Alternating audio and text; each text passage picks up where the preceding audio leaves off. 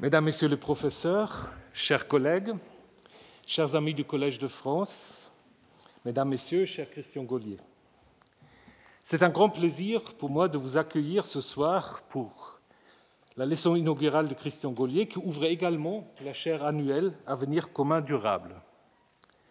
Cette chaire a été créée dans le cadre de l'initiative du même nom lancée par des professeurs du Collège de France consacrée aux enjeux de la transition environnementale et énergétique.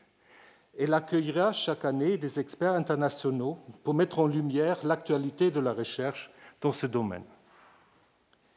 La chaire bénéficie du soutien de la Fondation du Collège de France et de ses deux grands mécènes, Covea et Total Energy.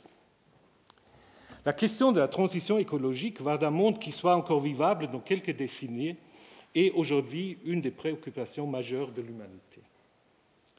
La dernière COP, la COP 26, a été interprétée par certains comme un échec. Les larmes aux yeux, le président britannique de la COP, Alok Sharma, s'est dit profondément désolé par des changements de dernière minute qui donnent à la déclaration finale la forme d'une seule déclaration d'intention. Boris Johnson, hôte de la COP26, expliquait qu'il était, je cite, minuit moins une sur l'horloge de l'apocalypse. Il a commenté le résultat final par la phrase Ma joie est tentée de déception. Face à ces ballons mitigés, on peut se contenter d'exprimer ce sentiment, soit d'adopter un langage apocalyptique, que font certains, ou alors, c'est le but de l'initiative Avenir commun durable de la et de la chaire annuelle qui l'accompagne, entrer dans une réflexion scientifique sur ces questions. Sur le plan scientifique, une réflexion sur le changement climatique et la transition écologique doit aussi impliquer les sciences humaines et sociales. Sur le plan de l'histoire, on peut observer que nos sociétés ont connu des bouleversements climatiques importants dans le passé, comme des périodes de sécheresse au Proche-Orient ancien, au premier millénaire avant l'ère chrétienne, ou le petit âge glaciaire qui a affecté l'Europe au XVIIe siècle.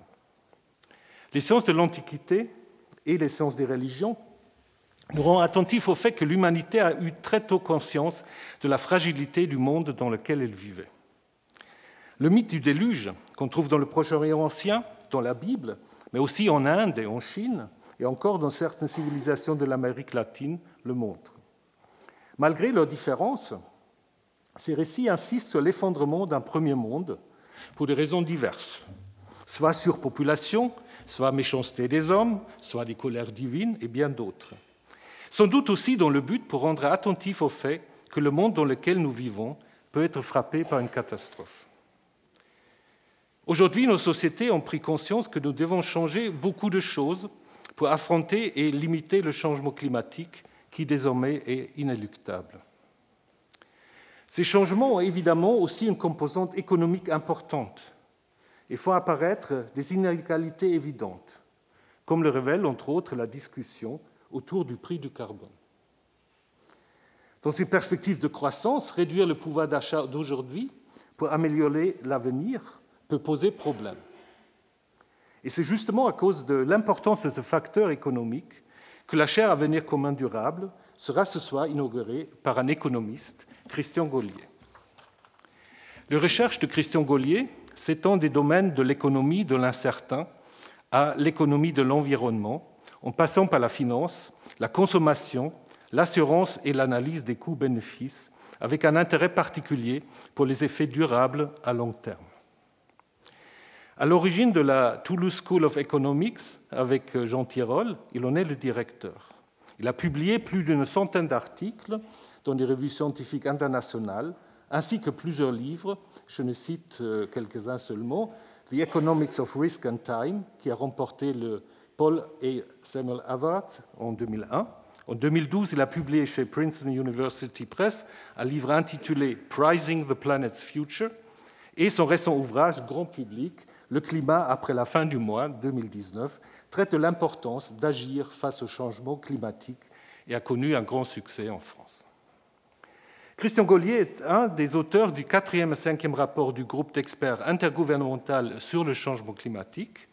Ce groupe a reçu en 2007 le prix Nobel de la paix pour leurs efforts visant à renforcer et diffuser les connaissances sur le changement climatique d'origine humaine et à jeter les bases des mesures nécessaires pour contrer de tels changements.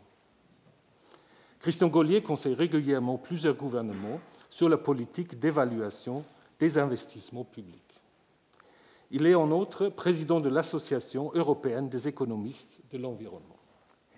Sa leçon inaugurale, qui ouvre son enseignement au Collège de France et qui se poursuit dès le 5 janvier, s'intitule Entre fin du mois et fin du monde, économie de nos responsabilités envers l'humanité. Cher Christian Gaulier, nous nous réjouissons de vous entendre et je vous cède la parole. Merci.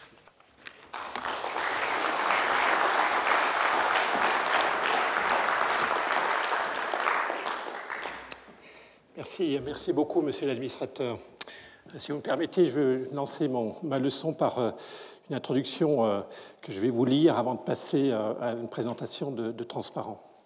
Monsieur l'administrateur, chers collègues, chers amis, mesdames et messieurs, alors que, selon l'expression consacrée, la plupart des habitants de la Terre continuent à affronter des incertitudes de fin de mois, des dangers considérables, obligent à nous confronter à la plausibilité de la fin du monde. Après avoir créé au XXe siècle la bombe atomique et son hiver nucléaire, l'homme du XXIe siècle réalise qu'il pourrait finalement détruire son propre écosystème en le réchauffant à des niveaux jamais vus depuis des millions d'années, et ceci en quelques décennies seulement. Si le péril atomique a pu être évité en demandant à quelques, hommes de ne pas appuyer sur le bouton, force est de constater que le péril climatique se matérialise sous nos propres yeux sans que nous soyons capables de convaincre les milliards de terriens de moins appuyer sur leur bouton, celui du moteur thermique de leur voiture, celui du thermostat dans leurs habitations ou de la chaudière de leur centrale au charbon. Notre responsabilité envers les générations futures est engagée.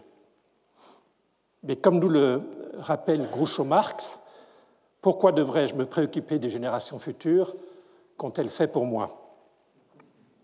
Ou pourquoi ne pas suivre la maxime attribuée à Madame de Pompadour après nous le déluge Et puis, de toute façon, en reprenant John Keynes, sur le long terme, nous sommes tous morts.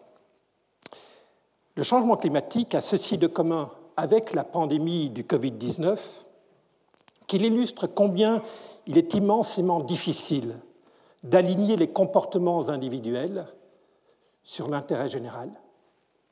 Les enjeux du climat et plus globalement ceux liés à la soutenabilité de notre prospérité nous obligent à rationaliser notre conception de nos responsabilités euh, envers les humains qui vivront sur cette terre dans les siècles à venir, ainsi qu'à traduire concrètement cela en outils d'évaluation de nos actions et d'aide à la décision.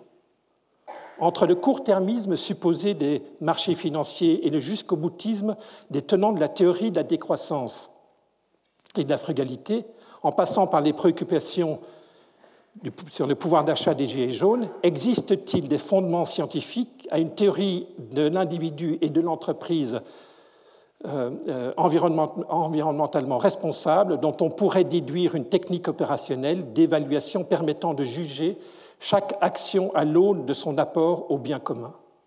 À l'occasion de cette leçon inaugurale, je chercherai à vous convaincre que tel est le cas. Dans notre monde gagné par le relativisme intégral, où tous les arguments se valent, en particulier quand il s'agit de la réduction des émissions de CO2, et où tout ce qui est vert est désirable, tout ce qui est a priori désirable, excusez-moi, il est urgent de remettre de la rationalité dans un débat où les idéologies prennent le dessus au détriment de l'efficacité et de la crédibilité des politiques engagées. Ma leçon inaugurale sera divisée en deux parties. Dans la première partie, je voudrais extraire de l'économie du climat euh, les leçons nécessaires pour décrire les méthodes et les instruments pour une politique climatique efficace. Et dans une deuxième partie, je m'intéresserai à préciser la valeur du carbone qu'il faudrait mettre en place à travers une taxe carbone ou des marchés de permis d'émission qui, qui, soient niveau de la valeur carbone, qui soient compatibles avec euh, euh, nos responsabilités envers les générations futures. Donc première partie, économie du climat et politique climatique.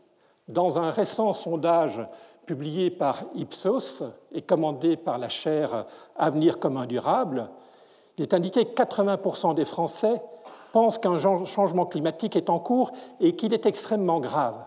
Donc les gens en France, et ce n'est pas vrai dans tous les pays dans le monde, en France en tout cas, il y a un vrai consensus sur l'existence d'une responsabilité envers les générations futures consécutive au fait d'émettre du CO2. Néanmoins, malgré cette prise de conscience, constatons que sur les 30 dernières années, et si je prends la date euh, pivot de 1992, l'année euh, de la conférence de Rio, en 1992, nous émettions 22 gigatonnes de CO2 environ par an. Aujourd'hui, nous, nous en, émettons mondialement 36. Donc concrètement, on sait qu'on fonce vers le mur et au lieu d'appuyer sur la pédale de frein, on appuie sur la pédale de l'accélérateur. Les économistes expliquent notre passivité en trois analyses.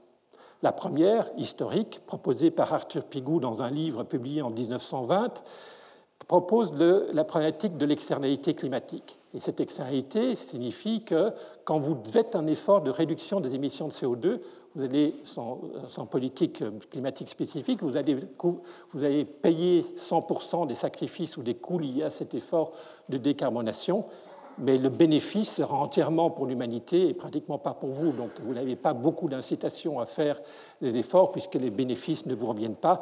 Et évidemment, chacun va penser de la même façon, espérant être le passager clandestin des bénéfices, des, efforts des autres et in fine, à l'équilibre, plus personne ne fait rien.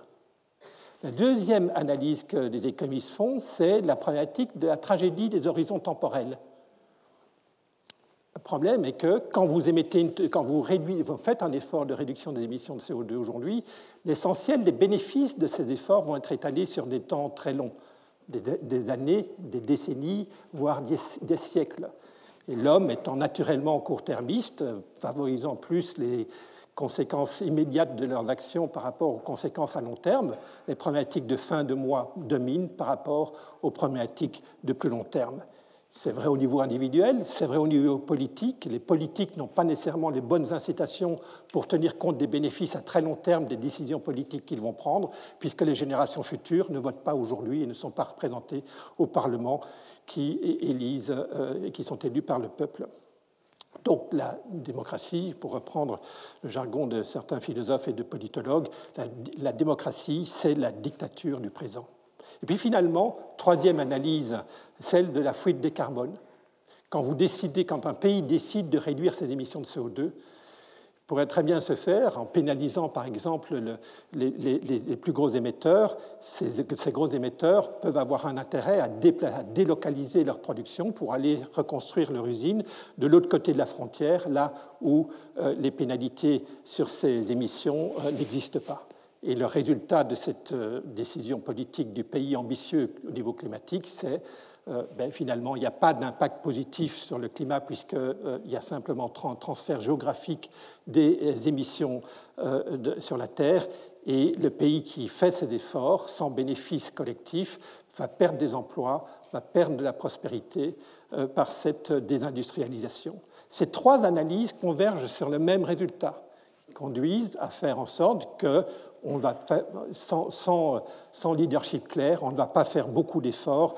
Les résultats apparaissent dans ce deuxième bullet point. Aujourd'hui, nous émettons beaucoup plus de CO2 que dans le passé. C'est d'autant plus vrai que nous vivons aujourd'hui dans un monde où beaucoup de citoyens vivent dans l'utopie d'une transition énergétique heureuse. La transition énergétique, dans la réalité, va être coûteuse. Pourquoi? Parce qu'il s'agit de remplacer des sources d'énergie qui finalement restent peu chères, extrêmement faciles à utiliser, les énergies fossiles, pour les remplacer par d'autres sources d'énergie qui restent encore aujourd'hui extrêmement coûteuses à produire et très difficiles à utiliser, en particulier dans les dimensions de l'intermittence des énergies solaires et euh, euh, éoliennes. Par exemple, en 2021, ça coûte le, kilowattheure électrique produit par le mix européen coûte à peu près 6 centimes, alors que euh, l'année dernière, la France a contracté avec un grand opérateur énergétique pour installer des éoliennes marines au large de Saint-Brieuc avec un tarif garanti sur 15 ans de 15,5 centimes le kilowattheure. Donc vous voyez que cette opération, qui consiste à remplacer du mix électrique européen par de l'électricité marine, de, l'électricité éolienne marine, multiplie essentiellement par 3 le coût le coût de l'électricité produite. Ça hein, illustre bien le fait qu'encore aujourd'hui, même si je ne tiens pas compte de la problématique d'intermittence de, de, ces éoliennes en mer, euh, j'ai un surcoût euh, lié au transfert, à la, décarbonation du, euh, du système électrique. Donc aujourd'hui, il n'y a pas de consensus sur la manière d'agir pour réduire les émissions. Il y a un consensus sur l'existence d'un problème, il n'y a pas du tout de consensus sur la manière de résoudre ce problème. Question concrète qu'est-ce que chacun doit faire pour participer à la résolution de ce problème. Et permettez-moi de prendre un exemple très simple, celui qui est proposé par Jean Tirole, ici représenté dans une caricature de, l'Express l'an dernier. Euh, Jean Tirole se rend tous les samedis matins au marché des Carmes à Toulouse pour euh, acheter des tomates. Alors, les tomates sont les, tomates françaises et les tomates espagnoles comme les tomates espagnoles en Espagne, ça pousse comme des mauvaises herbes, les tomates espagnoles sont moins chères, même si elles ont nécessité un transport qui est plus ou moins coûteux. Hein. Les tomates françaises, dans ce cas-ci, euh, illustration, 2,30 euh, euros le kilo, les tomates espagnoles, 1,75 euh, euros. Mais Jean a une sensibilité pour le climat. Jean comprend que acheter des tomates espagnoles, c'est irresponsable du point de vue des émissions de CO2 parce que ces tomates espagnoles ont été transportées par camion et ces camions ne sont pas encore électriques, ils sont avec des moteurs thermiques et ces moteurs thermiques émettent du CO2. Et donc il se pose la question de savoir doit-il acheter, des, acheter des, tomates françaises? Parce que malgré qu'elles soient plus coûteuses à produire, elles, au moins n'émettent pas de, de CO2 Une question intéressante. Je ne sais pas comment Jean a décidé de résoudre ce problème. J'y reviendrai tout à l'heure. Je vous présente ici différents autres exemples d'efforts de décarbonation de notre économie. Je vais me limiter ici, par manque de temps, à deux illustrations, les deux illustrations qui se trouvent euh, à gauche de ce tableau.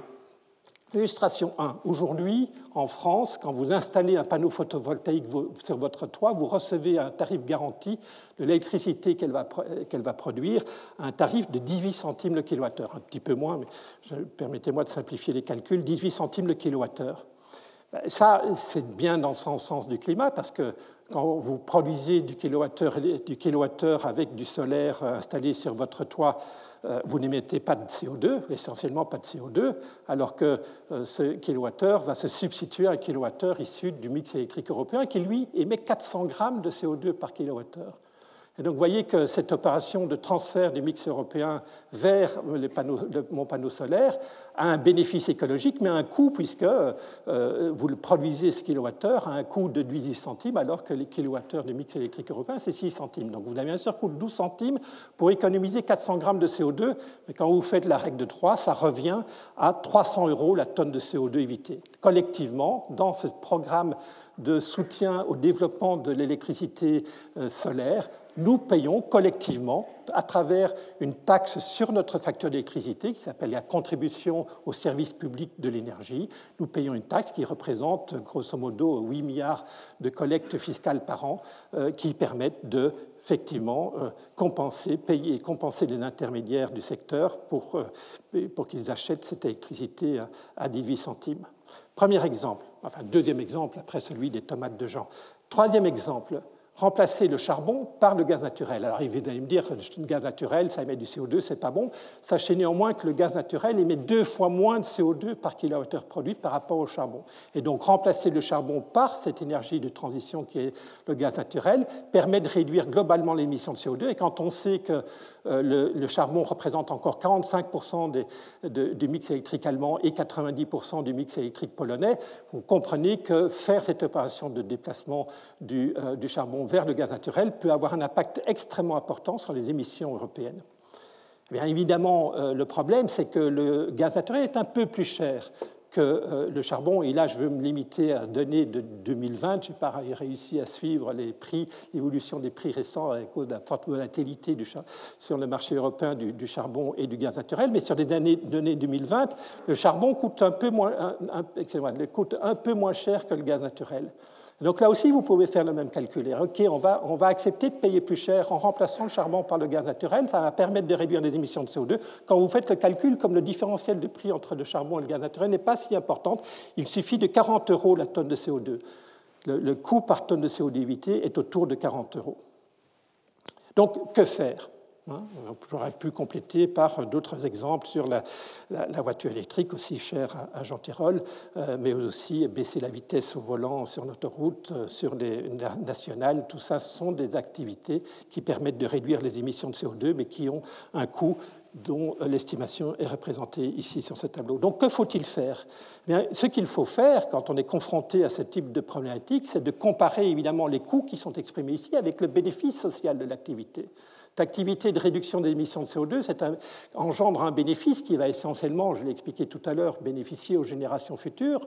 Euh, quelle est la valeur que nous accordons à cet effort de, réduction des, dommages qui seront supportés par les générations futures?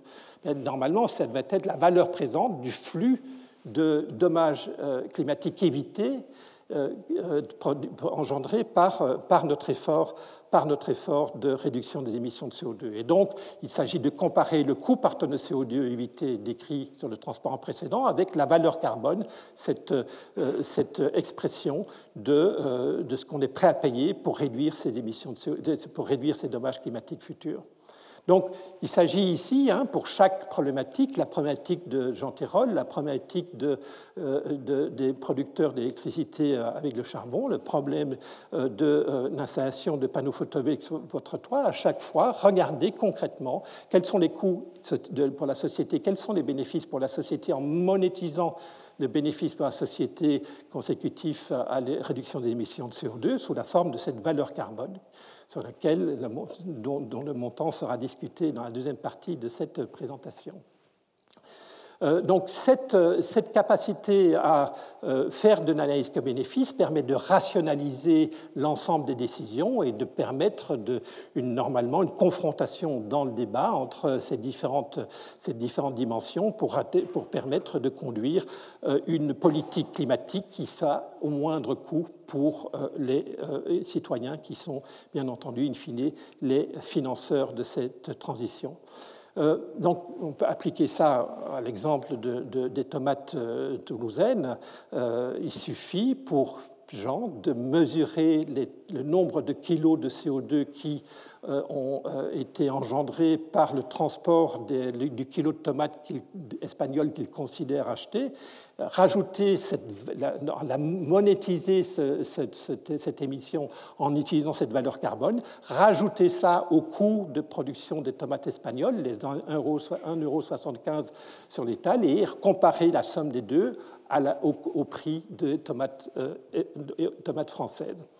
Autre exemple, l'éolienne, les éoliens, les éoliens terrestres. Vous savez aujourd'hui qu'il y a un vrai débat sur le développement de l'éolien terrestre en France parce que les éoliennes abîment le, paysage. Eh bien, ce que je propose, c'est euh, comparer les coûts les bénéfices de ces éoliennes. Parmi les coûts, il y a le coût capitalistique de euh, l'investissement dans l'éolienne. Parmi les bénéfices, il y a la valeur carbone correspondant au fait que vous n'émettez pas de CO2 quand vous produisez de l'électricité avec votre éolienne, et puis le coût lié à l'impact sur le paysage. Et ça, on peut l'estimer en regardant l'impact sur la valeur immobilière des habitations qui se trouvent autour de des éoliennes et constater que étude euh, anglaise récente que euh, quand vous avez une maison à, 5, à 1 km éolienne, sa valeur de marché est réduite de 5%. Je propose de rajouter dans le coût de l'éolien ce coût sociétal lié euh, à l'impact sur le paysage ou peut-être sur le bruit et la pollution sonore.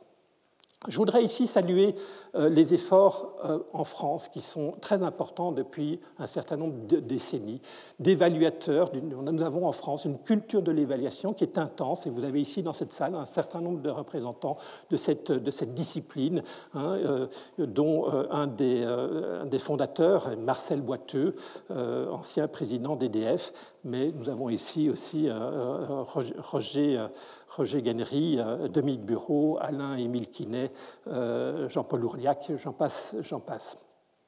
Euh, ce que je propose aussi, c'est que les entreprises utilisent une valeur carbone. Ils appellent ça un prix interne du carbone pour déterminer si une entreprise qui voudrait être socialement responsable doit effectivement passer du charbon au gaz naturel, par exemple, si, c'est une entreprise dans le secteur de la production d'électricité, eh bien qu'elle fasse ce calcul avec une valeur carbone et qu'elle euh, en, prenne,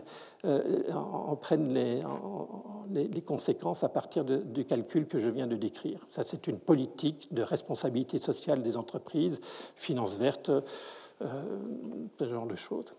Mais le mieux pour résoudre le problème, pour inciter l'ensemble des agents économiques à faire les calculs que je viens de décrire, hein, faut pas attendre euh, l'altruisme des, uns et des autres pour qu'ils fassent ce calcul-là. Je vous rappelle la problématique de départ, externalité. Les gens sont pas, les agents économiques, les entreprises, les, les, consommateurs ne sont pas incités naturellement à intégrer dans leur décision d'émettre du CO2 les coûts sociétaux liés à ces émissions. Donc la solution que les économistes proposent depuis maintenant Arthur Pigou, 1920, c'est d'aligner l'intérêt, la myriade des intérêts privés avec l'intérêt général en obligeant tous les émetteurs de CO2 à payer un prix qui est égal à cette valeur carbone, qui est égal à la valeur du dommage marginal engendré par ces émissions de CO2. Donc là, je passe, je bascule d'une problématique de valeur carbone, qui est une problématique d'analyse co-bénéfice au niveau de la société, à une problématique de mise en œuvre d'une politique au niveau décentralisé dans une économie de marché faite de liberté, hein, où on ne va pas interdire, on va simplement inciter, et on incite, on aligne les intérêts privés avec l'intérêt général en faisant payer à tous les émetteurs sans exemption, euh, le, prix la valeur des dommages, le prix du carbone. Euh, ça, ça aura un impact évidemment sur euh, le prix des biens et services les plus carbonés, puisque les producteurs qui produiront ces, euh, biens et services vont avoir des coûts de production plus importants puisqu'ils devront payer ce prix lié à leurs émissions. Et, ça, c'est normal qu'in fine, les consommateurs soient affectés par ce signal prix. Après tout, il faut quand même bien que les consommateurs internalisent eux aussi les conséquences de leur consommation.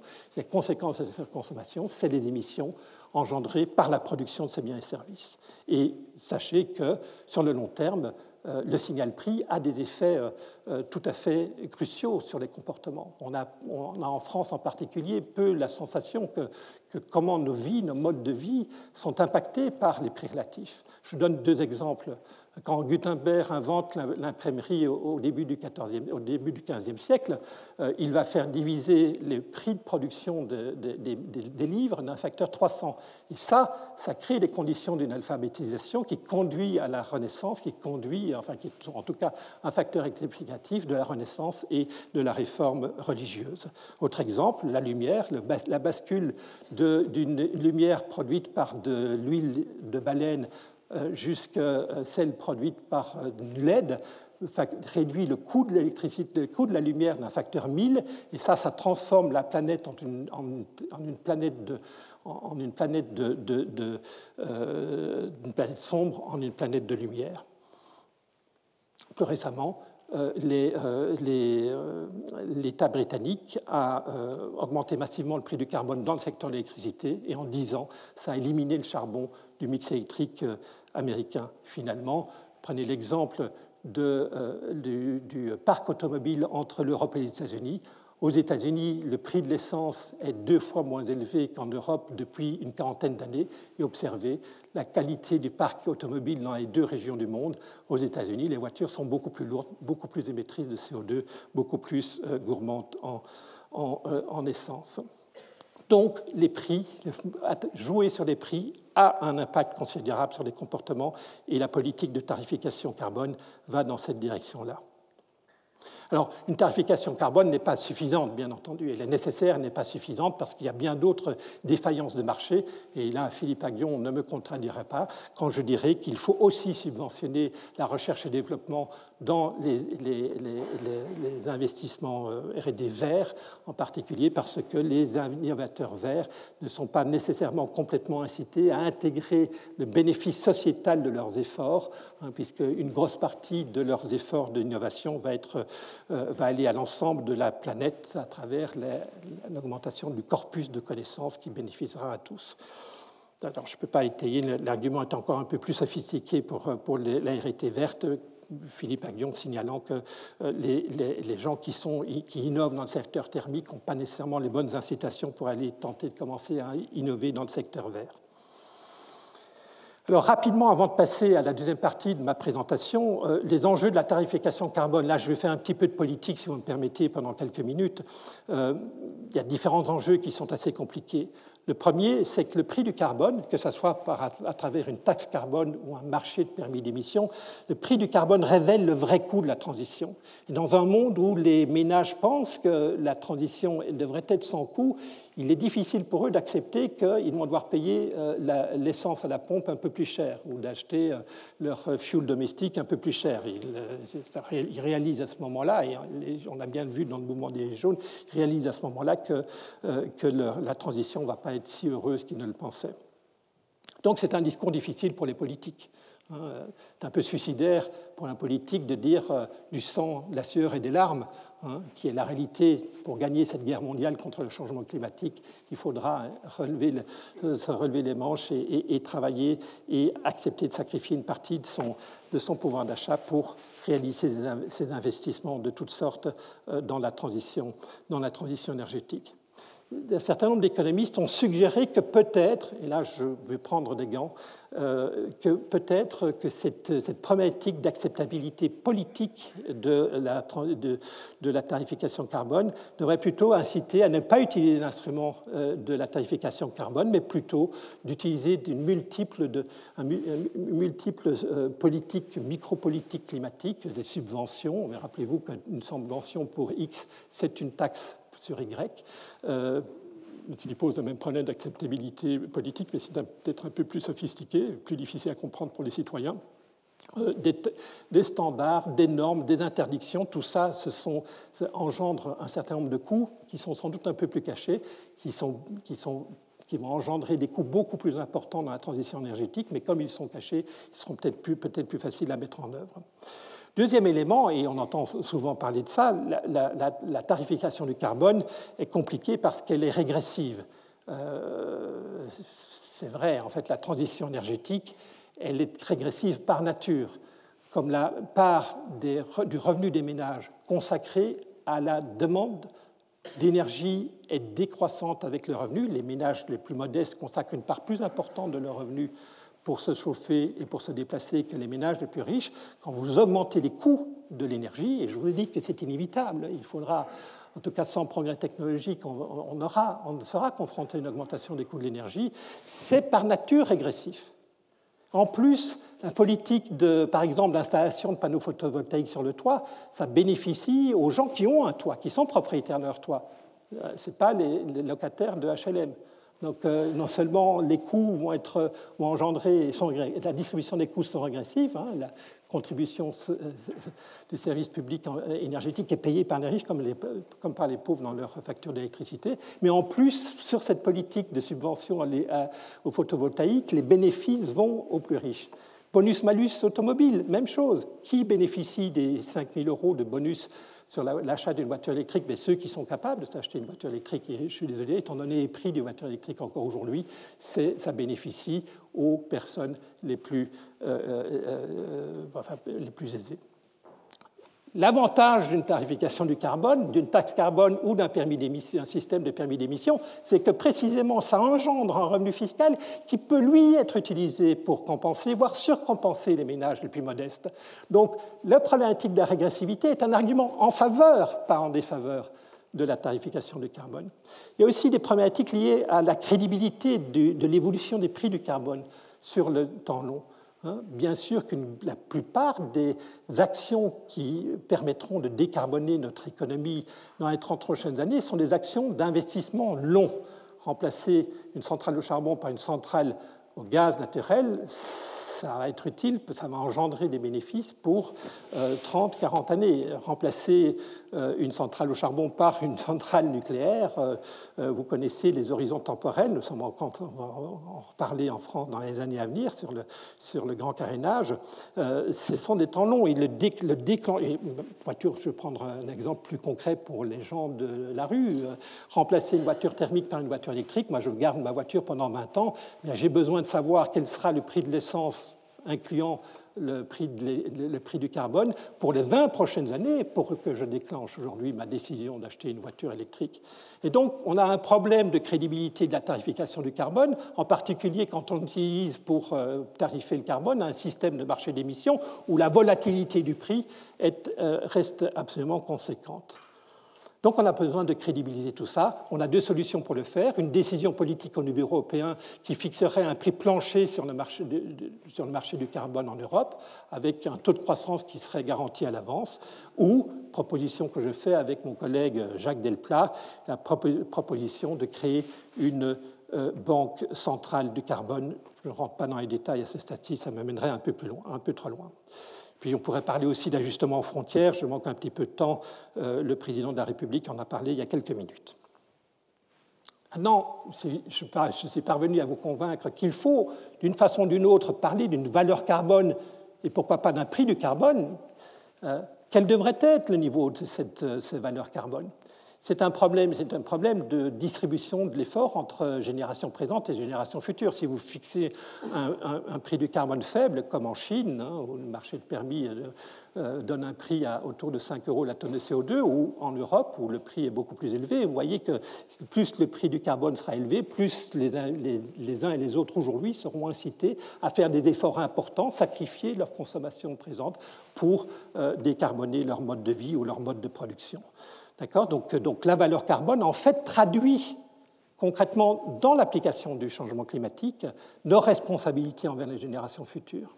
Quel doit être le niveau socialement désirable de cette valeur carbone? C'est ce que je voudrais étudier avec vous dans les minutes à venir pour essayer de vous convaincre qu'il peut essayer de rationaliser cette problématique. C'est une problématique qui est profonde, qui est importante, qui, transcende le problème du changement climatique, hein, la problématique de qu'est-ce qu'il faudrait faire, comment valoriser les, actions qui ont des bénéfices à long terme. C'est un problème lié, par exemple, à, la vitesse de, résorption euh, de la dette publique ou euh, de la réforme du système de retraite. J'en passe, c'est des meilleurs. Petite anecdote pour commencer.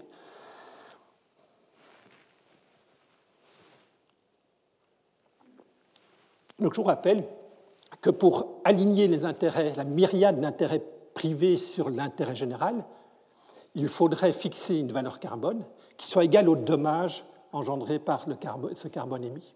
D'accord? Faire en sorte que les, émetteurs soient euh, pratiquement les victimes de leur propre comportement, puisque le prix serait égal au dommage. D'accord? C'est un principe de responsabilisation. Le problème, c'est que ces émissions, le, dommage engendré par le CO2, du CO2 émis aujourd'hui, il va s'étaler sur le temps long. Et donc la question qui se pose, c'est euh, qu'est-ce qu'on est prêt, comment, valoriser un bénéfice qui se, se, se matérialisera dans 10, dans 20 ans, dans 100 ans, dans 200 ans? Donc, quel taux d'actualisation faut-il utiliser? Le taux d'actualisation, c'est un terme technique pour décrire l'intensité de la pénalisation d'un bénéfice parce qu'il se réalise dans un temps long. Sous l'administration Obama, l'administration avait utilisé un taux d'actualisation dans les années 2014, hein, un taux d'actualisation de 3%, donc qui pénalise relativement peu le, futur, qui valorise beaucoup ce qui va se passer à long terme par rapport à un taux d'actualisation plus élevé, ce qui a conduit l'administration Obama à utiliser un une valeur qui, aurait conduit, si euh, fallait fixer un, prix par cette méthode aujourd'hui, aurait conduit à un prix autour de 75 euros la tonne de CO2 euh, aujourd'hui à ce prix-là, clairement, je vous l'ai expliqué tout à l'heure, en tout cas, si on appliquait ce prix-là en Europe, le, le, charbon euh, ne serait plus compétitif par rapport au gaz naturel, ce qui permettrait de réduire euh, rapidement les émissions de CO2. Hélas, euh, Trump arrivant à la Maison-Blanche, Trump annonce immédiatement que ce taux d'actualisation de 3% est totalement inacceptable. Il avait un argument, effectivement, aux États-Unis. Le taux d'actualisation officiel est de 7%. Et donc l'administration Obama aux ordres de Trump, décide de refaire les calculs avec un taux d'actualisation beaucoup plus élevé, celui de 7%, qui évidemment pénalise beaucoup plus le futur. Et donc, comme le plus gros des bénéfices des réductions des émissions de CO2 se dérouleront, se produiront, se matérialiseront dans, dans, dans, dans 50 ans ou dans 100 ans, ça conduit à une valeur carbone qui est beaucoup plus faible. Euh, dans les calculs 5 euros la tonne de CO2. Évidemment, avec 5 euros la tonne de CO2, il ne va pas se passer grand-chose pour euh, réduire les émissions de CO2 à tous les niveaux de euh, l'économie américaine. Et puis finalement, Biden arrivant au mois de janvier 2021, la première chose, une un des premiers décrets qu'il signe est un décret qui demande la réunion nouvelle réunion du comité en charge de l'évaluation de la valeur carbone en, proposant de, rediscuter de quel taux d'actualisation il faut utiliser. Le jury délibère encore. Je suis en contact avec un certain nombre des membres de ce jury, de ce, jury, de, ce comité. Euh, encore euh, dimanche, euh, j'avais des échanges avec William Nordos, qui, qui est à la manœuvre et qui me posait des questions qui vont être discutées dans les deux, trois transparents qui vont venir. Donc, donc deux questions jointes. Quel taux d'actualisation utiliser pour valoriser les dommages évités à l'avenir? Et puis, question euh, induite, quelle devrait être la valeur carbone? Je vais commencer par la problématique du taux d'actualisation, si vous me permettez. Et je vais faire un détour qui vous paraîtra abscon et, absolument pas lié à la question. Je vais vous poser une question relative à qui va me permettre d'estimer votre degré d'aversion aux inégalités. Les inégalités, j'en ai un petit peu parlé tout à l'heure, dans un contexte très générationnel. Je vais, l'utiliser dans quelques minutes dans dans un contexte intertemporel. Imaginez une société composée de deux classes sociales. Une classe aisée une classe modeste et imaginez que la classe aisée ait des revenus deux fois plus élevés que la classe modeste. D'accord? Cas d'école. Imaginez deux politiques exclusives. Vous devez choisir l'une ou l'autre. La politique A, c'est une politique qui va donner un euro à une personne aisée. Et la politique M est une politique qui va donner T euros, T plus petit qu'un, à un ménage modeste. D'accord? Imaginez t égale à 0,5 par exemple. Donc vous devez choisir entre deux choses mutuellement euh, exclusives, soit de donner un euro à un riche, soit de donner 50 euh, centimes à un pauvre. Qu'est-ce que vous préférez? Alors, il y a deux éléments à prendre en compte, il y a deux dimensions au problème, il y a deux objectifs. L'objectif de maximisation du PIB, maximisation de la création de valeur, eh il faudrait préférer dans ce cas-là évidemment la politique A, parce que là, elle produit un euro de richesse supplémentaire. Le problème, c'est qu'elle est donnée à, un ménage riche. Il faut aussi tenir compte en conséquence de la deuxième dimension du problème, c'est la réduction des inégalités en acceptant plutôt la politique M, vous produisez moins de richesses, mais vous réduisez les inégalités. Et donc vous voyez que vous avez un compromis à faire entre euh, PIB et inégalité. Et donc, selon que vous allez répondre A ou M, vous allez pouvoir en déduire une information sur vos préférences pour, lutter contre les inégalités.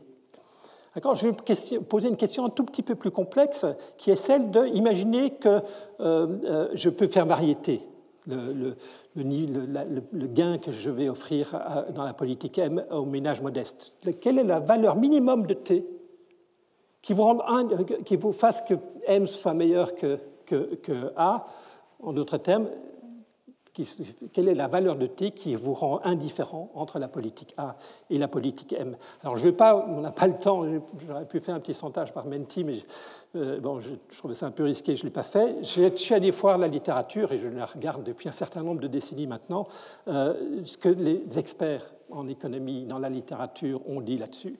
Et je vais vous citer quelques noms. Alors, ça va faire peut-être un petit peu argument d'autorité, vous m'en excusez, mais des gens comme Kenneth Arrow, Marty Weizmann, mon co-auteur à Harvard, décédé l'an dernier, Nick Stern, que vous connaissez bien, qui est venu faire, je pense, une, une, une, occuper une chaire temporaire comme moi il y a quelques années, Bob Pindyke, mon collègue du MIT, Roger Genry, le GIEC, dans son deuxième rapport en 1995, ont utilisé un degré d'aversion aux inégalités pour réfléchir aux questions climatiques qui était tel que le T critique, le gain critique était de 25 centimes.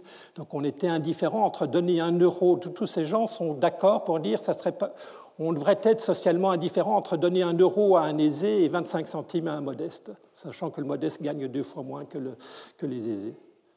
Ou en d'autres termes, ça veut dire aussi, et je suis un petit peu provocateur dans cette dernière phrase, hein, où je vais demander un transfert du pauvre vers le riche, vous allez comprendre tout à l'heure pourquoi, hein, je vais dire, ce, que, me disent euh, Arrow, Weizmann et compagnie, c'est qu'en fait, ils sont prêts à sacrifier jusqu'à 25 centimes d'un modeste pour donner un euro à un riche. Gardez ça en tête quelques minutes, je reviens dans une seconde en fait.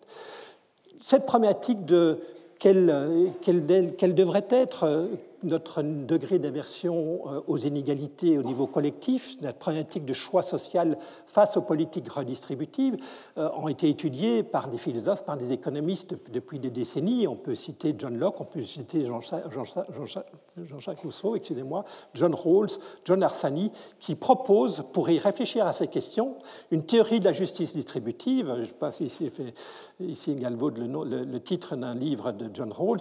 Euh, qui consiste à mettre les gens sous un voile d'ignorance. En fait, évidemment, si vous êtes un ménage modeste, vous avez préféré la politique M. Si vous êtes un ménage aidé, vous avez préféré la, politique A. Donc, mettons les gens sous un voile d'ignorance et regardons sous ce voile d'ignorance qu'est-ce qu'ils sont, prêts à faire, quelle, politique ils sont prêts, quelle politique redistributive ils sont prêts à mettre en œuvre. Une politique redistributive sous un, voile de, l'ignorance, c'est une politique qui va réduire le risque, puisque l'inégalité, c'est une source de risque quand vous êtes sous le voile d'ignorance, et une politique redistributive c'est une politique qui réduit le risque. Alors ça tombe bien parce que les économistes ont un fameux paquet sur euh, les comportements des agents économiques face aux risques, les ménages, les, citoyens. Et donc on peut utiliser ces informations pour, euh, à travers ce voile d'ignorance, transformer ce problématique de choix social en une problématique de choix privé. Hein. vous êtes face, dans le voile dans le, sous le voile d'ignorance, vous êtes face à un problème de réduction des risques et vous regardez, et on regarde qu'est-ce que vous êtes prêt à payer euh, pour, pour réduire ce risque. Et ça tombe bien que parmi les sponsors, il y ait une, une mutuelle d'assurance dans, dans, ce, dans, ce, portefeuille. Et donc cette, cette, cette, littérature économique sur le degré d'aversion au risque, que je traduis comme une, comme, comme une aversion aux inégalités quand je retire le voile d'ignorance, euh, est compatible avec le T de 0,25 que j'ai indiqué tout à l'heure. Je reviens maintenant, je reviens maintenant sur ma problématique de taux d'actualisation. Donc, qu'est-ce que ce truc a à voir avec euh, la, réduction, la, façon dont je valorise euh, un transfert de consommation des générations présentes vers les générations futures, étant entendu qu'à faire un, effort de réduction des émissions de CO2 est effectivement une demande de réduction de la consommation présente pour le bénéfice de l'augmentation de la consommation future. Mais je fais bien là aussi un transfert, un transfert de consommation, exactement comme dans l'exemple de, mes classes M et de, de mes classes modestes et aisées tout à l'heure, sauf qu'il est intemporel. Le point important que je voudrais mettre en avant ici, qui, qui, constitue le socle de la théorie de l'actualisation en sciences économiques depuis, euh, les années 1920, hein, Frank Ramsey, c'est de dire, en fait, dans un monde en croissance, dans un monde en croissance économique, je suis le ménage modeste. Et les générations futures sont les ménages aisés. Et donc, quand je décide de faire des sacrifices aujourd'hui pour le bien de générations futures, je transfère de la richesse des pauvres vers les riches. J'augmente les inégalités, ici les inégalités intergénérationnelles, et ce n'est pas désirable d'un point de vue de l'intérêt général sous le voile d'ignorance. D'accord? Donc, c'est la raison pour laquelle on va demander un taux de rendement minimum de ce transfert, de cet investissement, si j'étudie un problème d'investissement, ou l'efficacité, le rendement de, de, la politique de, réduction des émissions de CO2. Hein, et, la question c'est quel est le rendement minimum de cet investissement sans risque que je vais exiger pour compenser le fait que ces investissements accroissent les inégalités intergénérationnelles? Ça, mes collègues, moi j'ai découvert ça dans les années 90 et en fait je pense que les, économistes n'avaient pas vraiment compris euh, cela il y, a, il, y a, il y, a, 25 ans. Je pense que maintenant c'est beaucoup plus dans les têtes des uns et des autres. Euh, comment quantifier le phénomène? Eh bien, permettez-moi de faire l'hypothèse que, euh, comme nous l'avons vu depuis deux siècles, la croissance de la consommation française va augmenter de 2% par an dans les décennies et les siècles à venir. Faisons cette hypothèse-là, si vous me permettez. C'est absurde, mais faisons-la pour quelques instants. Ça veut dire à 2% par an que dans 35 ans, la consommation aura doublé. Et donc, vous voyez bien que quand je vais me poser la question de savoir qu'est-ce que je suis prêt à payer aujourd'hui pour augmenter de 1 euro la consommation d'une personne qui vivra dans 35 ans, je me mets précisément dans la question que je vous ai posée tout à l'heure. Qu'est-ce que vous êtes prêt à payer aujourd'hui pour donner un euro à une personne qui est deux fois plus riche que vous? Sauf qu'ici, je le mets dans une perspective intertemporelle. D'accord? Eh bien, Je vous ai donné la réponse, en tout cas celle des experts que j'ai interrogés dans la littérature, c'est 25 centimes. Eh bien, j'en conclus que 25 centimes, c'est la valeur présente d'un investissement qui me donnerait un euro dans 35 ans. C'est le, maximum que je suis prêt à payer aujourd'hui pour donner un euro à une personne qui vivra dans 35 ans, parce que cette personne dans 35 ans sera deux fois plus riche que moi. Et sous le mois de l'ignorance, si je ne sais pas aujourd'hui si je suis la personne qui va devoir payer aujourd'hui, ou si je suis la personne qui bénéficiera d'euros dans 35 ans, et qui sera deux fois plus riche, eh bien, je vais, je vais dire, ben, cet échange-là, je suis prêt à le faire que si euh, euh, le coût présent, le, le, coût, le coût de la, du transfert aujourd'hui est inférieur à 25 centimes. Eh bien, ça, ça veut dire que je dois utiliser un taux d'actualisation de 4%. Pourquoi? Parce que 4%, c'est le petit calcul que j'ai mis en rouge en haut à droite, 4%, euh, ça permet de conclure qu'un euro dans 35 ans actualisé au taux de 4% est bien égal à 25 centimes. D'accord? Donc, en fait, tout ce que je vous raconte depuis 5 minutes, c'est euh, une argumentation pour dire qu'il faudrait, dans ce monde-là, utiliser un taux de 4% pour pénaliser le futur, simplement parce que le futur est plus riche et plus prospère qu'aujourd'hui, et que nous sommes, et que demander d'investir, de sacrifier de la, de la consommation et du pouvoir d'achat aujourd'hui de la fin du mois, la problématique la fin du mois, pour sauver euh, pour le bénéfice de gens qui seront plus riches à l'avenir, eh bien, ça, n'est socialement désirable que si euh, le rendement de cette opération est suffisamment élevé. D'accord? Donc, taux d'actualisation de 4%, le taux d'actualisation est le taux de rendement minimum d'un investissement sûr qui compense l'accroissement des inégalités que cet investissement, des inégalités intergénérationnelles que cet investissement engendre. Ce qui est malheureux, d'accord, ça c'est le socle, c'est le principe de base. Et hélas, depuis 30 ans qu'on parle de valeur carbone parmi les économistes, c'est cet argument-là et celui-là seul qui détermine, qui, détermine, les positions des uns et des autres dans le débat sur le taux d'actualisation utilisé pour euh, euh, calculer la valeur carbone. C'est fort dommage. Pourquoi? Parce que, alors je suis désolé, Roger, je n'aurai pas le temps de parler de taux d'actualisation écologique, le temps presse. Euh, euh, c'est fort dommage parce que, bien entendu, que fonder une théorie de la responsabilité envers les générations futures en imaginant, en posant comme principe de base que les gens qui vivront dans deux siècles sont 50 fois plus riches que nous, évidemment qu'on n'a pas beaucoup de responsabilité par rapport à ces gens-là. Mais la réalité bien sûr complètement différente. La réalité, c'est que nous, sommes, nous faisons face à des incertitudes fondamentales sur la prospérité future de notre, de notre, de notre planète. Et c'est bien ça le problème. D'accord? Donc, euh, donc c'est absurde. L'argument, il a, il a du sens, mais il pose une hypothèse sur l'absence d'incertitude sur la croissance économique qui, rend caduque le résultat. Donc la question qui se pose aujourd'hui, et c'est le, cœur de toutes mes recherches des 20 dernières années, c'est comment intégrer cette incertitude et comment cette incertitude affecte le, taux d'accusation. Alors d'abord, dans quel sens? Dans quel sens l'incertitude devrait, est-ce que ça devrait faire baisser ou monter les 4% que j'ai indiqués tout à l'heure? Mais regardons comment les agents économiques se comportent, comment les consommateurs se comportent, comment les citoyens, c'est eux qui nous concernent. Hein. eh bien, les citoyens, eux, quand ils s'affrontent eux-mêmes une incertitude sur l'évolution de leurs propres revenus, ils sont prêts à sacrifier plus le présent. On l'observe parce qu'ils épargnent plus.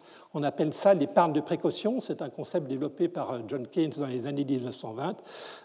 Et on l'observe concrètement depuis un siècle. Beaucoup d'études économétriques ont été faites pour estimer la relation entre l'incertitude auquel les ménages sont confrontés et le niveau d'épargne qu'ils désirent accumuler. L'épargne, c'est bien un sacrifice que les consommateurs sont prêts à faire pour améliorer leur futur. Ce qui est désirable au niveau individuel doit être aussi désirable au niveau collectif. Et comment est-ce qu'on y arrive? Eh bien, On doit faire baisser le taux d'accusation pour faire en sorte que plus de, euh, euh, de projets d'investissement, comme des investissements de réduction d'émissions de CO2, euh, passe le test de la comparaison des coûts et des bénéfices. Si vous augmentez la valeur carbone en augmentant le taux d'actualisation, eh bien, évidemment, vous allez faire plus d'investissements verts. Je me permets de signaler ici que cette idée d'épargne de précaution et de prudence euh, a été pour la première fois construite, imaginée en théorie par mon directeur de thèse, Jacques Drez. Alors, première partie, donc, euh, il faut faire baisser le taux d'intérêt en dessous de 4 de combien en dessous de 4% Alors là, c'est là où les, choses commencent à devenir un peu plus compliquées. Je ne vais pas rentrer dans les détails. Sachez que euh, dans un monde d'hypothèses gaussiennes, avec une croissance décrite par un mouvement brownien géométrique, comme on le fait en théorie de la finance depuis 40 ans, bah, les résultats ne sont pas très convaincants. La baisse du taux d'actualisation n'est pas sévère. Néanmoins, je ne pense pas que nous puissions représenter l'incertitude auquel les, générations futures sont confrontées par un mouvement brownien. Posons-nous simplement la question quelle traîne de croissance de ce brownien mettriez-vous en place pour euh, caractériser une croissance sur les cinq prochains siècles On a utilisé 2%. Bah, c'est pas clair. Hein. Euh, on peut mettre des tas d'histoires. Et puis, si vous regardez les films de science-fiction, vous voyez quand même des mondes qui sont extrêmement hétérogènes selon, euh, selon le, producteur de films que vous considérez. On peut imaginer des phénomènes apocalyptiques. Monsieur l'administrateur en parlait dans son introduction. On peut penser, comme beaucoup d'économistes, la, la plausibilité d'une stagnation séculaire, d'une répétition de pandémies à haute fréquence, des crises financières à répétition, des guerres mondiales, euh, une évolution euh, détestable de, du savoir-vivre ensemble qui nous conduirait sur des sociétés post-démocratiques dont euh, les possibilités de créer la prospérité semblent euh, hypothéquées. Au contraire, on peut imaginer qu'on soit reparti sur un schéma de croissance et de progrès technique, de conquête spatiale, de, de transhumanisme, de capacité à produire de, l'énergie solaire, de l'énergie du soleil, la fusion nucléaire à des coûts relativement faibles qui recréerait des conditions d'une croissance euh, importante euh, compatible avec l'écologie. Bref, on ne sait pas, et la, solution de ce problème doit passer par une probabilisation des différents scénarios possibles. Je ne sais pas quel sera le bon scénario, mais je peux les probabiliser. En tout cas, je peux faire des hypothèses sur ces probabilités et en déduire, euh, en déduire un impact sur, sur le taux d'actualisation. Ça, ce sont des travaux qui ont été menés par différentes commissions près de France Stratégie, à commencer par la commission Lebègue en, en, 2005, la commission Gaulier en 2011, la commission Kiné en 2013, la commission Roger Guenry et Jean-Paul Ourliac, euh, qui vient de remettre euh, ces conclusions qui proposent qu'on utilise un taux d'actualisation de 1,2% euh, pour des plus l'inflation hein, pour évaluer, comme taux d'actualisation pour évaluer des projets sans risque à horizon de moins de 70 ans.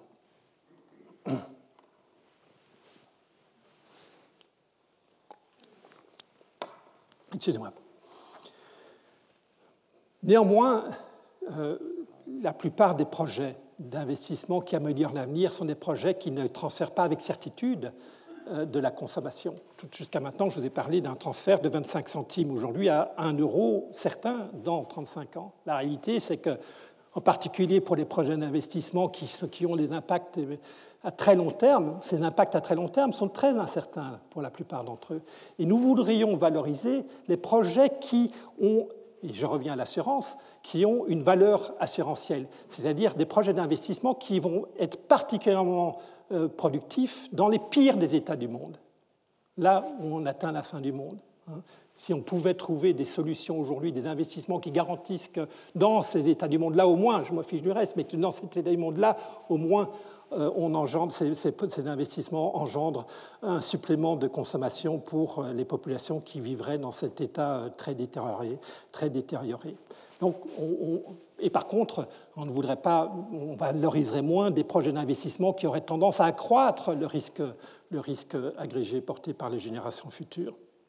Je peux vous donner un exemple. Je travaillais l'année dernière sur la contre-expertise du projet CIGEO, ce projet d'enfouissement des déchets nucléaires à Bure, dans les Ardennes.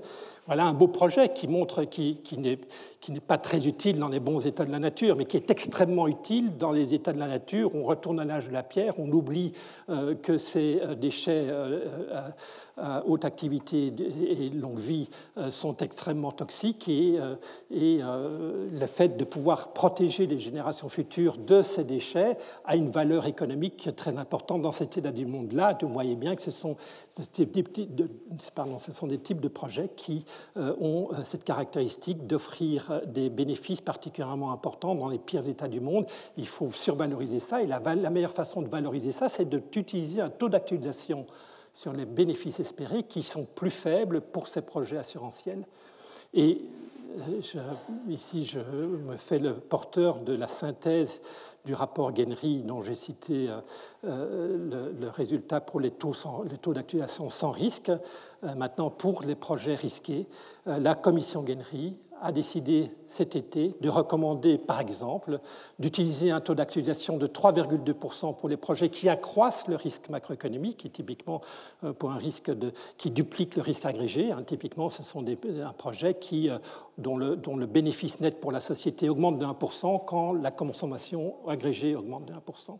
Donc, pour ces projets-là, qui, accompagnent le risque macroéconomique et donc qui ne sont pas capables de le réduire, on va utiliser un taux d'actualisation de 3%. Au contraire, pour les projets qui, par exemple, ont un engendrent un bénéfice net qui augmente de 1% quand la consommation baisse de 1%, hein, des projets qui euh, sont en nature assurantielle, on va utiliser un taux d'actualisation de moins 0,8%. Et quand vous vous rappelez ce que je vous ai dit tout à l'heure sur Obama euh, versus Trump, vous rappelez qu'évidemment, euh, utiliser moins 0,8% plutôt que 3,2% pour calculer une valeur carbone, ça va avoir des effets tout à fait considérables.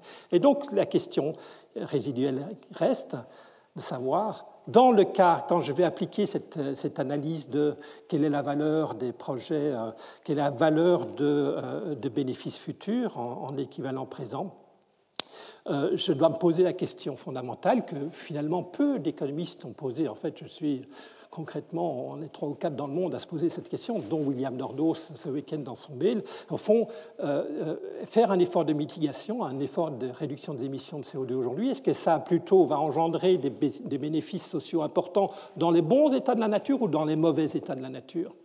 Alors, l'argument de base pourrait dire ben, si j'ai une incertitude sur la sensibilité climatique, hein, euh, euh, euh, si, la sensibilité climatique est importante, donc il y aura des effets importants, des dommages climatiques extrêmement importants liés aux émissions de CO2, à l'augmentation de la concentration de CO2, ça sera un état du monde où la, consommation sera faible à cause de l'importance des dommages climatiques et en même temps réduire les émissions de CO2 aura un bénéfice dans cet état du monde extrêmement important d'accord, puisque euh, les dommages sont importants, et vous réduisez ces dommages-là par ces efforts d'investissement.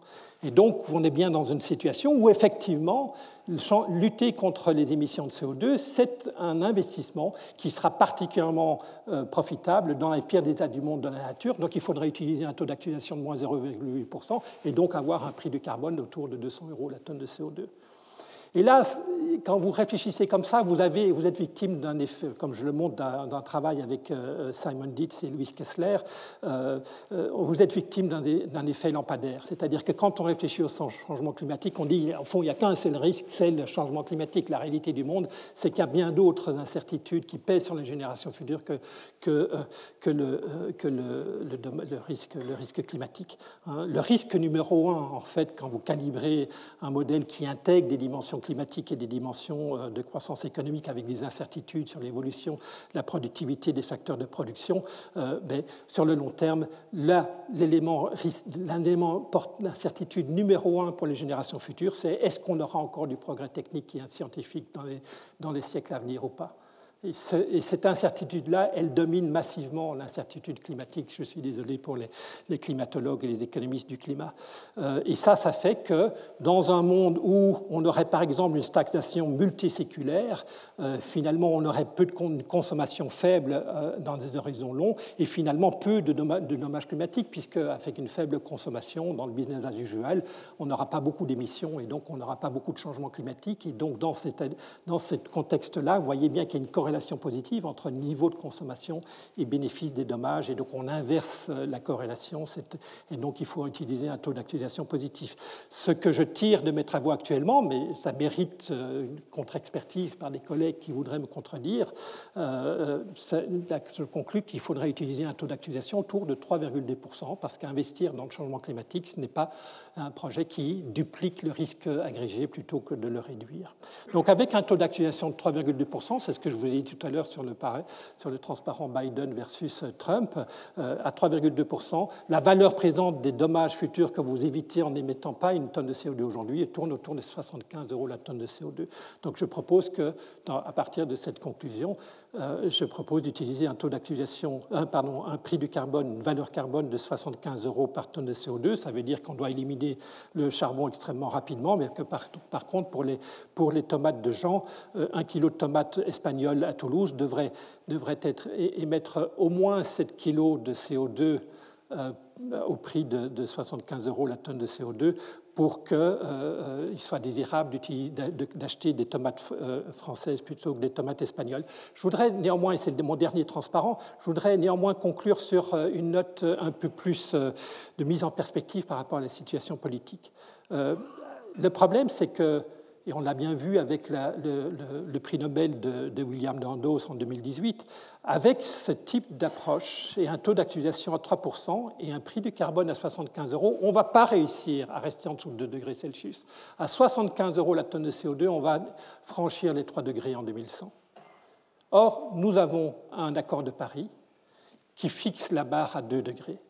Et donc, nécessairement, si j'oublie cet aspect euh, comparaison des coûts et des bénéfices, si je me concentre sur un prix du carbone comme valeur fantôme, comme prix fantôme de la contrainte des 2 degrés Celsius, un 2 degrés Celsius, ça nous laisse, ça nous laisse 1100 euh, gigatonnes de CO2 à émettre dans le siècle, euh, selon le, le, rapport du GIEC qui est sorti cet été.